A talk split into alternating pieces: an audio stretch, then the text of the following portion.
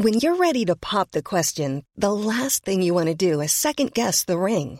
At Bluenile.com, you can design a one-of-a-kind ring with the ease and convenience of shopping online. Choose your diamond and setting. When you find the one, you'll get it delivered right to your door. Go to Bluenile.com and use promo code LISTEN to get $50 off your purchase of $500 or more. That's code LISTEN at Bluenile.com for $50 off your purchase. Bluenile.com code LISTEN. Hiring for your small business? If you're not looking for professionals on LinkedIn, you're looking in the wrong place. That's like looking for your car keys in a fish tank. LinkedIn helps you hire professionals you can't find anywhere else, even those who aren't actively searching for a new job but might be open to the perfect role. In a given month, over 70% of LinkedIn users don't even visit other leading job sites. So start looking in the right place. With LinkedIn, you can hire professionals like a professional. Post your free job on linkedin.com slash people today.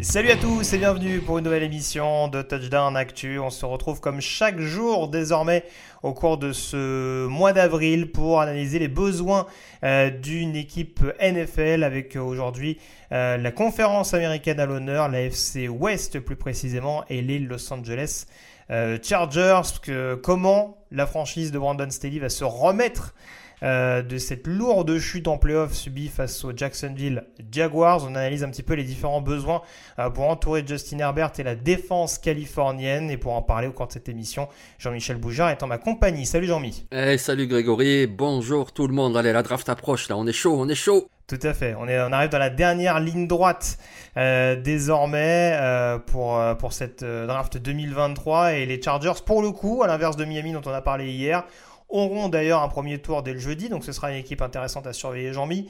On va analyser aujourd'hui leur premier, deuxième et troisième tour, 21e, 54e et 85e choix en l'occurrence, et on essaiera de s'intéresser à un sleeper, une possible bonne affaire à récupérer pour euh, les Angelinos entre le quatrième et le septième tour. Je te donne euh, la main pour commencer donc au cours euh, de cette émission, donc sur le premier tour, le 21e choix. Euh, tu es parti vers la défense pour améliorer cette euh, équipe de Los Angeles.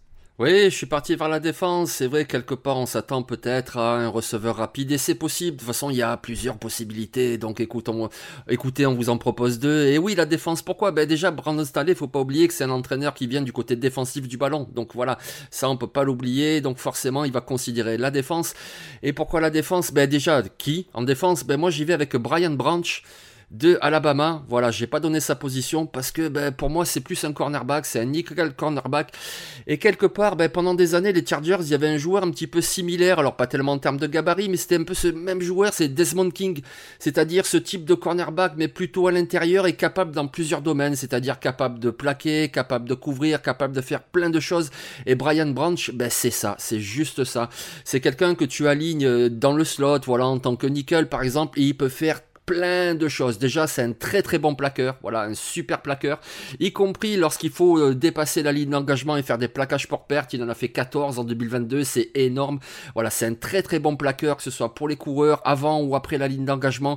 Il peut suivre un tight end, il peut attaquer en blitz. En fait, il sait tout faire, il sait tout faire.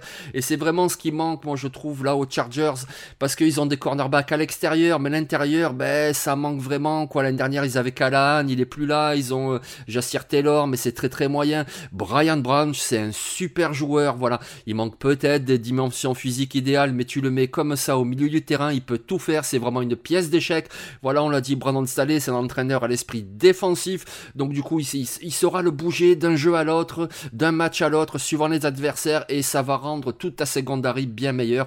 Brian Branch, pour moi, ce serait un choix solide au premier tour. Alors, ma question avant de surenchérir, parce que globalement, je suis d'accord avec toi, on ne dit que du bien de Brian Branch depuis, euh, depuis plusieurs euh, mois maintenant, euh, sachant qu'en plus, en effet, Nazir Adderley ayant pris sa retraite, il y a quand même une possibilité, si on veut l'utiliser comme un free safety, un peu plus classique, encore une fois, même si tu le disais, on peut le positionner à peu près partout sur l'intérieur et sur l'extérieur du secondary.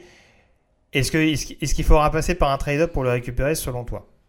Eh oui, ça c'est oui, c'est possible, c'est possible, voilà, oui. Mais s'il y a une aubaine, s'il y a une aubaine en 21, je pense que c'est ton postulat de base, il n'y a pas il a pas d'hésitation a priori. Mais du coup, je te laisse reprendre ton propos, excuse-moi, mais du coup, partirai plutôt là-dessus. Oui, voilà, c'est plus ça. Après, je sais pas si vraiment ils peuvent trade up. Telesco, il a montré qu'il est pas timide. Hein. La draft, il peut monter, il peut descendre, il peut faire des choses. Donc oui, ça pourrait être une bonne affaire. Si c'est pas très cher de monter de 3-4 places et de récupérer, moi je trouve que ça serait vraiment un choix très très malin. Après, non, je suis parti du postulat que quels seraient les meilleurs joueurs disponibles à 21. Voilà, et j'ai considéré qu'ils seraient voilà dans cette zone-là. Après, à voir. Oui, pourquoi pas monter un tout petit peu pour le prendre aussi, parce qu'il va être convoité, hein, c'est obligatoire. C'est sûr. Bon, en tout cas, euh, t'es parti sur la défense, j'ai pris également cette direction-là. Alors, j'avoue qu'initialement, je m'étais posé la question d'un joueur qui a évolué du côté de Pittsburgh, puisqu'en l'occurrence, le coach de receveur actuel du côté des Chargers euh, est Chris Beatty, qui a recruté notamment du côté de Pittsburgh un certain Jordan Addison. Donc je me suis un petit peu, un petit peu creusé la tête par rapport à ça, me dire que c'était un bon fit, etc., etc. Ce qui en l'occurrence serait le cas, hein, vu qu'il y a des besoins sur cette position-là. Mais je me suis plutôt dit que vu la profondeur sur le poste de receveur, peut-être qu'il faudrait regarder vers un autre joueur de Pittsburgh, en l'occurrence, et sur un poste plus défensif. Et ça tombe bien parce que en 21, c'est peut-être plus probable euh, de le récupérer. Euh, la ligne défensive, globalement, a pas une profondeur absolument monstrueuse avec en plus quelques jours en fin de contrat l'année prochaine. Donc j'ai considéré, tu en as parlé un petit peu euh, précédemment, Kalidja Kansi, donc lineman défensif de Pittsburgh, hein, qui, euh, qui, ne cesse de grimper un petit peu dans, dans la hiérarchie. Alors c'est vrai, il y a toujours cette comparaison de par sa capacité, notamment euh, sur le pass rush, cette comparaison à Aaron Donald. Il me semble que Brandon Staley a coaché les Rams il n'y a pas si longtemps que ça. Euh, et il me semble en l'occurrence qu'il aime bien, oui, les linemen défensifs euh, assez, assez vivaces, enfin en tout cas voilà, qui ont, des profils assez, assez hybrides et une capacité notamment à, à rusher le quarterback. On voit que par exemple Morgan Fox est un, est un de ses hommes de confiance sur le premier rideau. Donc, euh, donc voilà, le fait que Khalid Kansi arrive, ça peut à mon sens être un, être un vrai upgrade, une vraie amélioration. c'est un joueur qui est vraiment capable, qui est vraiment très agressif au contact, qui a une explosivité assez détonnante pour la position, qui a un gabarit très atypique, et c'est là aussi où on compare beaucoup à Aaron Donald, c'est que c'est certainement pas le defensive tackle le plus massif, c'est pas un Maisie Smith ou un Jordan Davis l'année dernière, c'est typiquement pas ce profil de, de mammouth qui va être euh, qui va être étonnamment mobile, mais ça va être une, une petite boule de nerf, on va dire sur le sur le premier rideau et un joueur qui va falloir se coltiner euh, sur euh, sur tout un match avec des bras de fer constants. Donc donc je me dis que pour améliorer cette défense des Chargers et notamment ce front 3, c'est pas une mauvaise chose d'apporter un petit peu plus d'agressivité. Euh, voilà, on, a donné le ton un petit peu l'année dernière sur la ligne offensive en allant chercher Zion Johnson au premier tour. Je pense que donner un petit coup de boost sur la ligne défensive cette année, ce sera pas forcément un mauvais calcul. Ah oui, non, ce serait même un très très bon calcul. Hein. je veux dire, euh, si de chaque côté tu as Joey Bossa, Khalil Mack et qu'au milieu de tout ça tu ajoutes Kalija Kansé, ben bon courage aux lignes offensives adverses. Hein. Donc oui, forcément, oui. Et puis comme tu l'as dit, voilà, Stanley, il a connu Donald. Alors oui, c'est pas Donald, etc. Mais Kansé, il est tellement explosif. En plus, il a une très bonne technique. C'est pas juste, euh, voilà, il est rapide, il fonce dedans. Non, non, il a une très bonne technique de bras, de pieds, d'intelligence de jeu. Il identifie le bon gars, puis il sait se défaire des prises à deux, etc c'est vraiment un super joueur. Donc ouais, ça serait un super ajout là pour cette ligne défensive.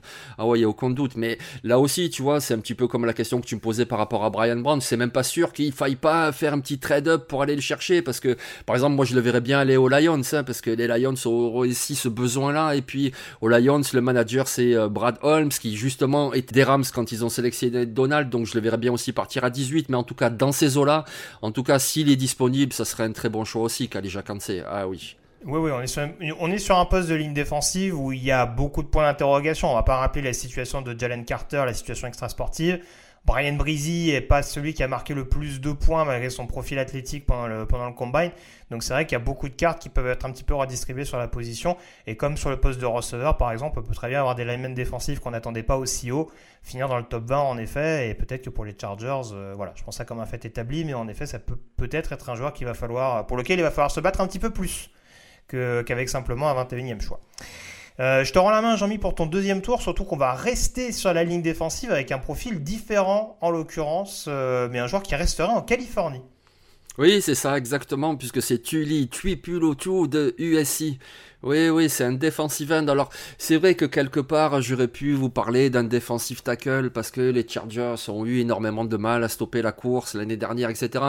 Mais c'est aussi le principe de nos pastilles. On a déjà parlé de ceux qui devraient être dans cette zone-là, tous les Dexter, Benton, Mazzy Smith. Donc, du coup, j'ai fait un autre choix et pourquoi pas tu peux le tout parce que c'est un defensive end qui est très bon contre la course. De toute façon, voilà, il a fait 22 plaquages pour perte. La moitié c'était des sacs, mais donc l'autre moitié c'était des plaquages de coureurs avant même qu'ils franchissent la ligne engagement, il est très bon contre la course, il est très costaud.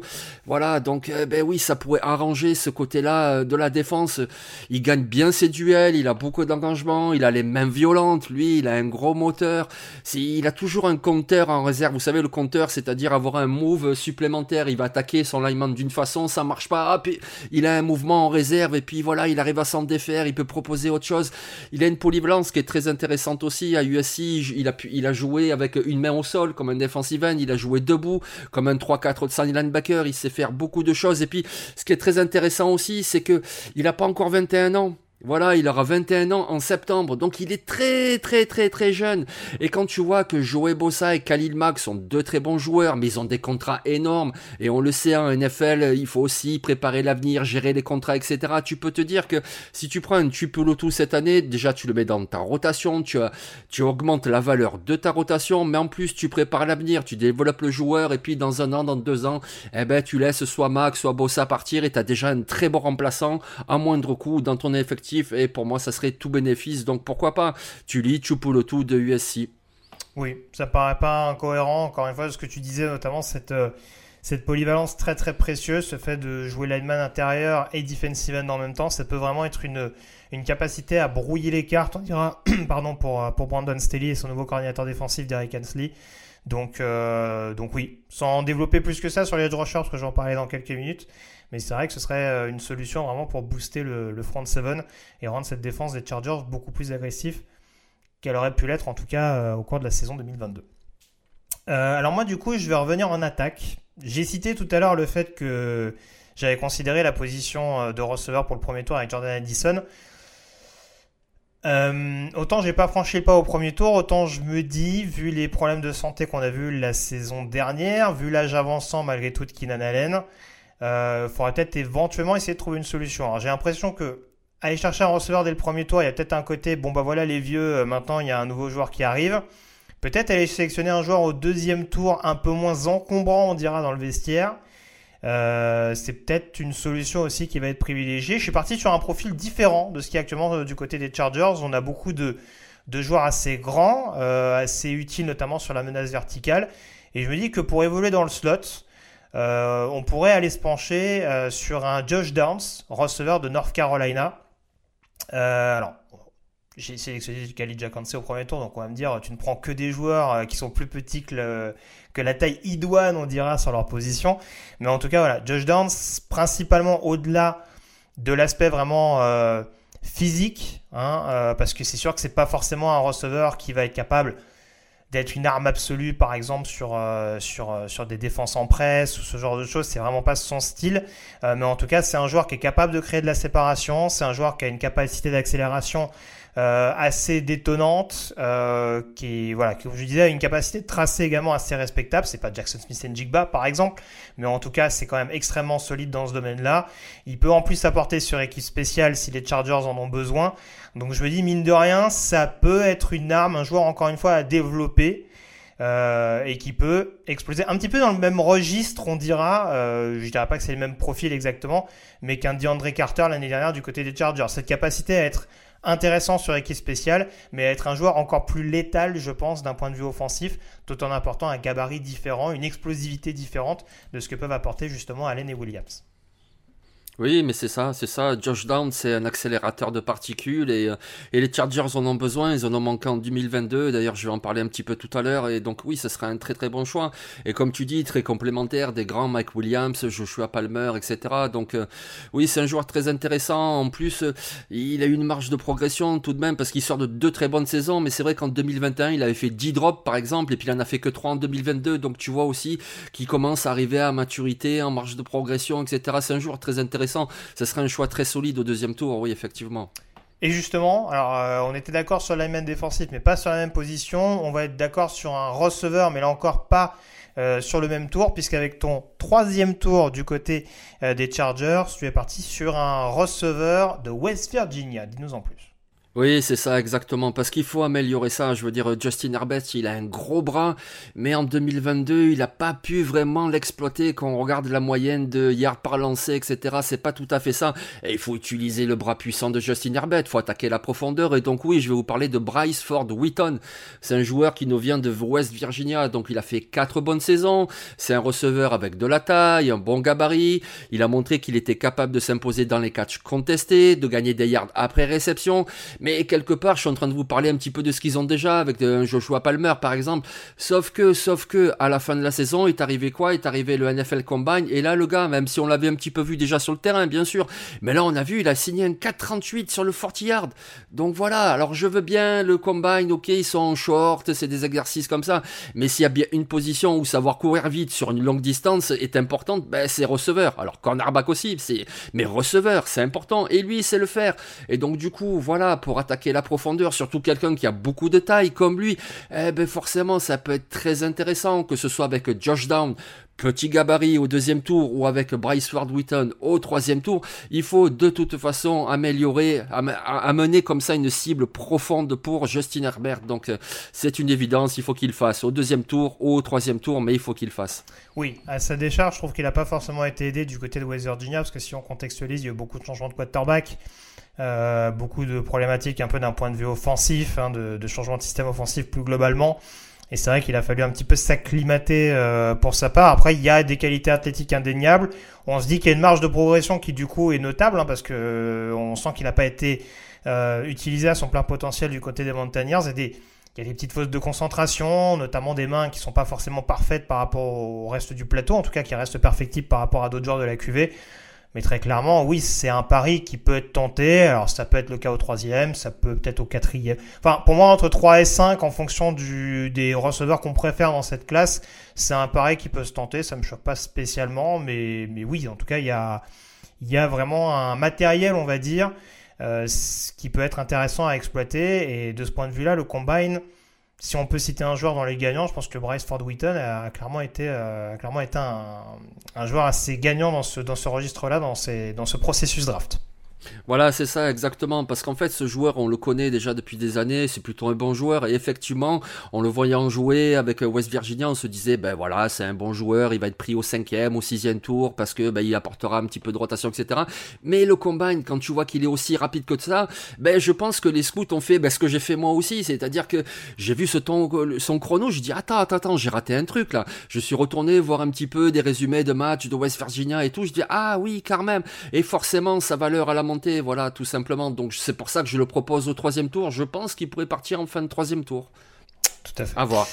Bah écoute, mon troisième tour, euh, je reviens sur la défense. Alors tu parlais de Touli, Twipulotu euh, tout à l'heure. Globalement, on est d'accord sur les positions hein, avec, euh, avec Jean-Mi, sur les priorités en termes de, de besoins. C'est peut-être plus en termes d'ordre de priorité du coup euh, qu'on analyserait la chose un peu différemment. Mais je suis revenu du coup sur la défense et sur le front seven. Et je suis parti sur le, sur le poste de head rush, en l'occurrence, avec euh, Byron Young de euh, Tennessee, euh, qui a déjà une première particularité. Alors, je vais rebondir très rapidement sur ce que tu as dit tout à l'heure, mais en effet, malgré leur expérience, je ne sais pas combien de temps Khalil Mack et Joey Bossa resteront du côté de, de Los Angeles. beaucoup de problèmes de blessures pour les uns et pour les autres. on va dire des des, des, comment dire, des saisons où ça déçoit beaucoup du côté de Joey Bossa. On voit du très très bon, mais on voit aussi du beaucoup moins, beaucoup moins rassurant. Donc c'est vrai qu'il y a de plus en plus d'interrogations à ce niveau-là et peut-être qu'il faut un petit peu plus booster ce poste de, edge, de rusher où il n'y a pas forcément énormément de profondeur. Hein. Euh, dans mon souvenir, je crois qu'il n'y a que euh, Chris Rumpf, je crois, en, en backup, on dirait, qui a été drafté très très récemment, mais dont on n'a pas vu non plus un échantillon hyper, euh, hyper étendu depuis son arrivée en NFL. Donc Byron Young, je veux dire, projet assez séduisant sur le papier. Euh, trois saisons, euh, deux saisons pardon, du côté de, Tennessee, lui qui était avant dans un, dans un, dans un lycée militaire et qui est arrivé donc euh, sur le tard du côté de Tennessee, recruté d'ailleurs à l'époque à Tennessee par Derrick Hensley, coordinateur défensif des Chargers, donc c'est pas tout à fait anodin non plus.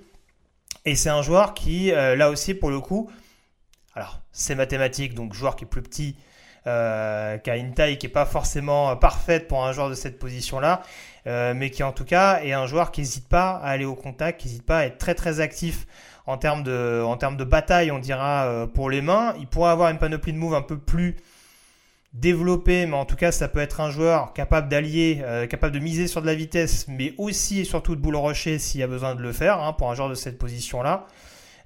donc, je parlais de joueurs un petit peu teigneux euh, tout à l'heure avec euh, avec euh, malheureusement j'ai oublié le j'ai oublié le nom du joueur avec Elijah Kansi je vais y arriver. Je pense que si tu mets Kansi et Young sur sur les mêmes séquences je pense que voilà tu vas avoir cette dose d'intensité et, de et vraiment de, de volonté au, duel.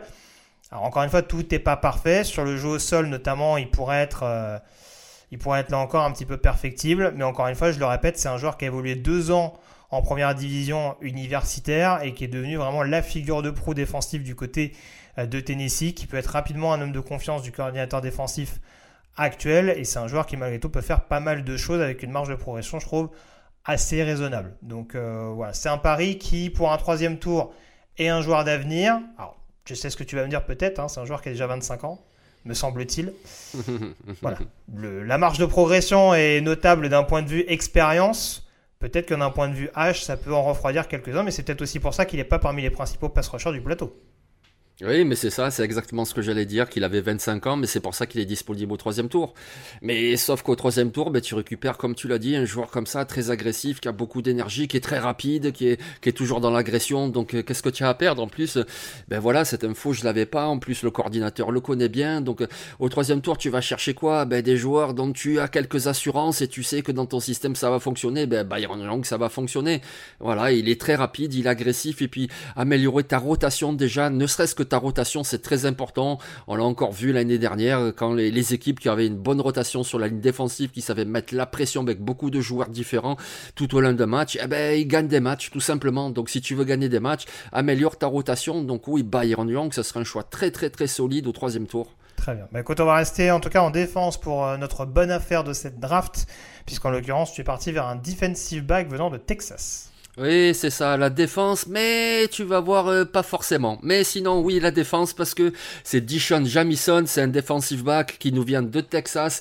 Et oui, la défense, parce que quand même, c'est un defensive back très athlétique. En 2022, il a défendu 7 passes, il a fait deux interceptions. Donc oui, c'est quelqu'un qui va te rendre des services, qui va apporter un petit peu, qui va améliorer un peu ta rotation, etc. Donc déjà, ça c'est pas mal. C'est pas mal, en fin de draft, c'est une bonne affaire, c'est pas mal. Mais en vrai, en vrai, si je propose Dishon Jamison, c'est surtout pour retourner les coups de pied. Parce que voilà, les Chargers ont peiné dans ce domaine en 2022 et il faut améliorer ce domaine. Et lui, Deshaun Jamilson, il est tout simplement exceptionnel. Enfin, exceptionnel, ouais, je m'enflamme un peu, mais il est très très bon pour retourner les coups de pied. Et non seulement il a tous les attributs pour le faire, mais surtout il a l'expérience. Parce que c'est vrai, des fois, on peut se dire, ben voilà, tel joueur est rapide, on va le mettre en équipe spéciale et on va voir. Mais bon, si le gars il a jamais fait, il saura pas le faire. Lui, il sait le faire. Voilà. Il l'a montré à l'université, il a fait souvent et il a souvent très très bien fait. Donc voilà, pourquoi ça serait une bonne affaire? Ben Déjà, tu ajoutes un peu de rotation avec un joueur quand même de qualité, qui a des qualités.